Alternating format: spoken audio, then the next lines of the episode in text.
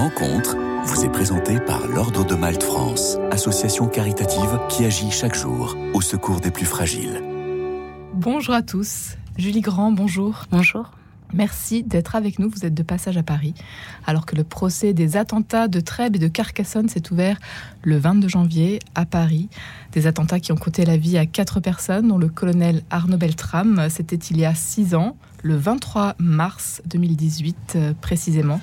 Vous étiez là aussi, Julie Grand. Vous étiez à l'accueil du Super U de Trèbes lorsque vous vous êtes prise en otage par un terroriste avant d'être libérée par Arnaud Beltrame qui sera tué. Sa vie pour la mienne, c'est votre témoignage qui vient de paraître aux éditions Artege. Vous qui aviez décidé de garder le silence jusqu'à présent, dites-nous pour commencer pourquoi prendre la parole aujourd'hui, pourquoi ce livre, six ans après? Eh bien, je pense que j'étais prête. J'étais prête depuis quelque temps à déposer mon témoignage public.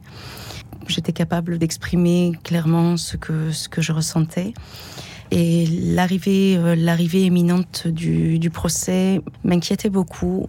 Et euh, d'une certaine manière, le livre a été comme un exercice, euh, une préparation. Et surtout, ce livre, j'avais, je sentais le, je ressentais le besoin depuis longtemps de déposer mon témoignage, de mettre des mémos sur ce que j'avais vécu, de témoigner de ce qu'il s'est passé et en particulier euh, de témoigner de l'action d'Arnaud Beltrame. J'avais besoin de lui rendre hommage mettre des mots sur euh, ce que vous avez vécu et euh, faire euh, savoir ce qui s'est passé exactement, contrairement à ce qu'on aurait pu entendre. il y en a eu des choses qui ont été dites et vous le rappelez dans Oui. votre ouvrage. Euh, ces quelques secondes où vous vivez le pire et le meilleur de l'humanité, c'est ces quelques secondes qui ont bouleversé votre vie. Oui, ça m'avait fait très mal au cœur d'entendre des critiques, euh, de, de voir que l'action d'Arnaud Beltrame avait pu être très durement critiquée. Et je me, je me devais de raconter précisément ce que moi j'ai vu, vécu et ce que j'ai compris de ce qu'il s'est passé et hum, du professionnalisme que j'ai vu dans l'action d'Arnaud Beltrame. C'était euh, absolument essentiel pour moi de témoigner. Arnaud Beltrame, qui prend votre place. Alors ça, c'est tout à fait inattendu. Euh, oui, en fait, ce qui s'est passé, c'est que le terroriste ne me menaçait pas directement. On, échangeait, euh, il était tendu, mais il ne me menaçait pas. Euh, par contre, quand euh, les forces de l'ordre, quand les, gendarmes sont arrivés dans, à l'intérieur du magasin, euh, un groupe de gendarmes a formé une ligne. Euh, ils étaient très équipés, hein, les casques, boucliers, il me semble, enfin, je sais plus, une arme lourde. Euh, ils se sont mis en ligne et ont avancé vers nous et ont commencé à échanger avec le terroriste. Et la, discussion était très très tendue. Euh, les, les cinq gendarmes nous, nous tenaient en joue. Le terroriste s'était glissé derrière moi. Il avait posé euh, son arme sur visait mon crâne. J'avais le canon de l'arme que je sentais trembler euh, derrière mon oreille. Son couteau pointait sur mes côtes euh, de l'autre côté.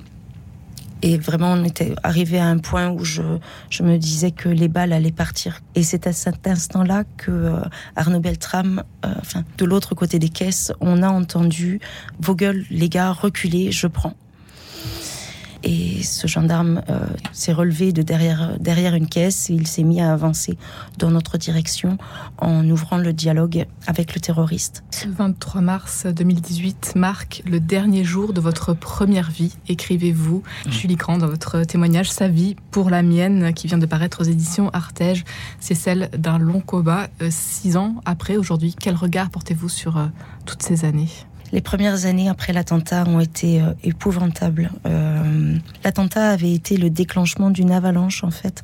Toute ma vie s'est cassé la figure. J'ai, moi, j'avais changé d'un coup. euh, je me sentais vraiment arrachée à la société, arrachée de la société et jetée sur le côté.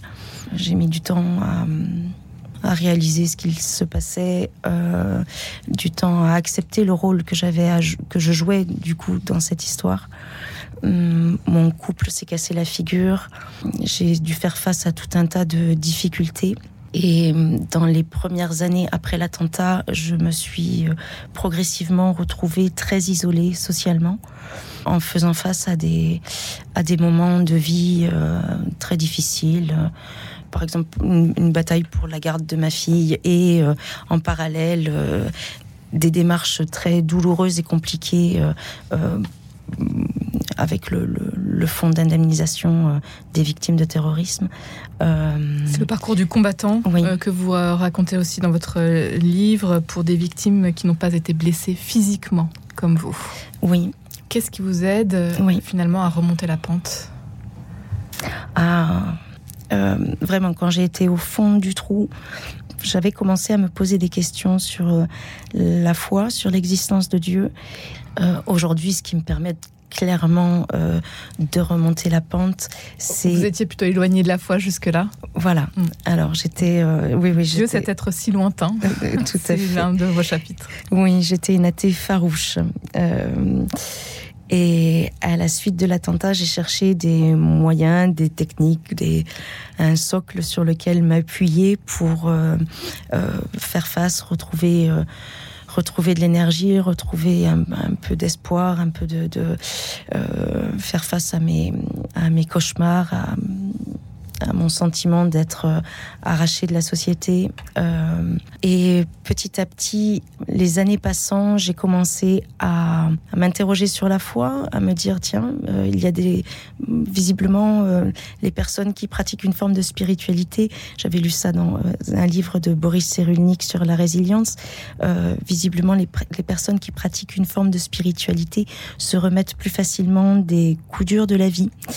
Ça, c'est quelque chose qui avait suscité un premier intérêt chez moi euh, dès 2018. Et puis, il y a eu euh, différentes petites choses, euh, différentes rencontres qui m'ont fait penser qu'il fallait que j'aille voir du côté de la foi, par exemple de, de vieux amis très cartésiens qui, qui m'apprenaient que chacun de leur côté, les années précédentes, ils s'étaient tous convertis. Euh, ils avaient tous accepté la foi. Le parcours d'Arnaud Beltrame aussi. Et alors à partir, la foi sur le tout à fait. En 2021, j'étais arrivée à un stade où euh, vraiment je me posais beaucoup de questions. Et euh, un soir, vraiment, vraiment par hasard, je suis retombée sur une lettre qu'un chanoine, qu'un prêtre m'avait écrit en 2018. Euh, dans cette lettre toute simple, le prêtre me disait qu'il connaissait bien Arnaud Beltrame. Et, et en 2021, cette lettre avait pris prenait d'un coup plus de sens. Je n'avais plus peur d'aller voir un prêtre. Et donc, avec trois ans de retard, j'ai relu cette lettre avec beaucoup d'intérêt. Et le lendemain matin, j'ai pris ma fille sous le bras et euh, je suis allée à l'abbaye euh, d'où ce chanoine m'avait écrit. Euh, et de là, en faisant la, en rencontrant ce chanoine et en retournant le voir dans les mois qui ont suivi, euh, j'en ai appris beaucoup plus sur Arnaud Beltrame et notamment sur son parcours, euh, euh, sur son parcours personnel et, sa redécouverte, la redécouverte de la foi qu'il avait faite à 30 ans passés. C'était juste une petite, miette de pain de plus, d'apprendre que Arnaud Beltrame avait demandé la confirmation à, à, à 30 33 ans, 35 ans, je sais plus.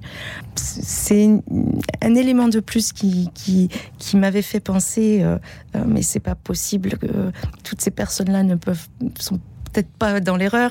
Il faut que j'aille voir ce qu'il y a derrière. Vous avez fait aussi euh, une belle rencontre, celle avec Marielle Beltrame, l'épouse d'Arnaud Beltrame. Ah oui. En fait, Marielle Beltrame m'avait écrit très peu de temps après l'attentat. Et une, une très courte, mais très très belle et une, très sensible, une lettre très sensible. Euh, dans sa lettre, elle me disait que je ne devais pas culpabiliser pour la mort de son époux, que son époux avait fait son devoir et qu'il avait agi conformément à ses valeurs. Vraiment, elle m'invitait à, à continuer à vivre. Vous publiez Sa vie pour la mienne, l'écriture vous a aidé à, à avancer dans votre cheminement.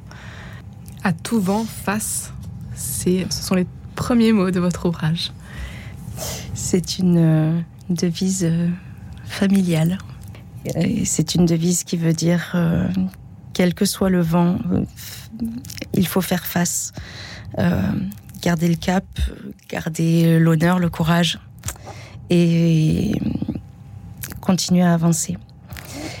C'est une devise familiale et, et elle va, elle est assez proche euh, d'une devise euh, que Arnaud Beltrame aussi répétait.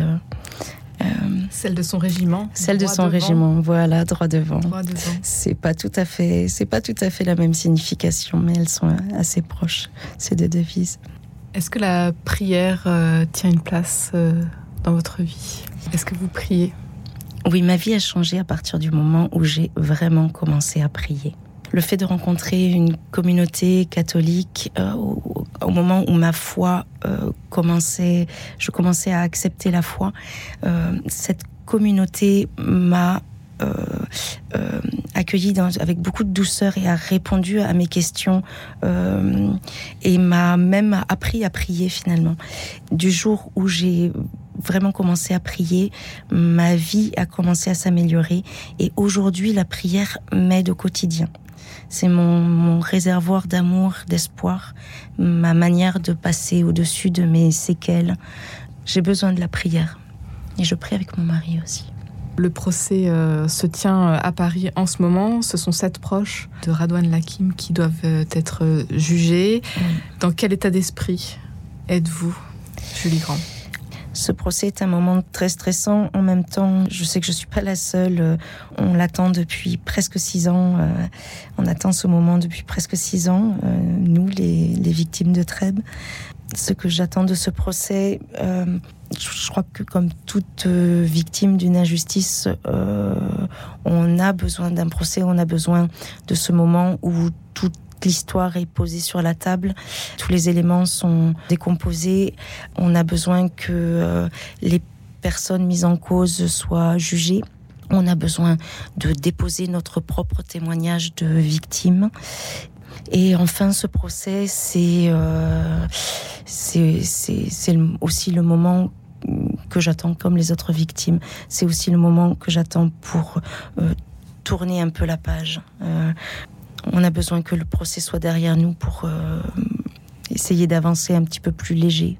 Sa vie pour la mienne, c'est votre témoignage, euh, Julie Grand, euh, témoignage que vous publiez aux éditions Artege.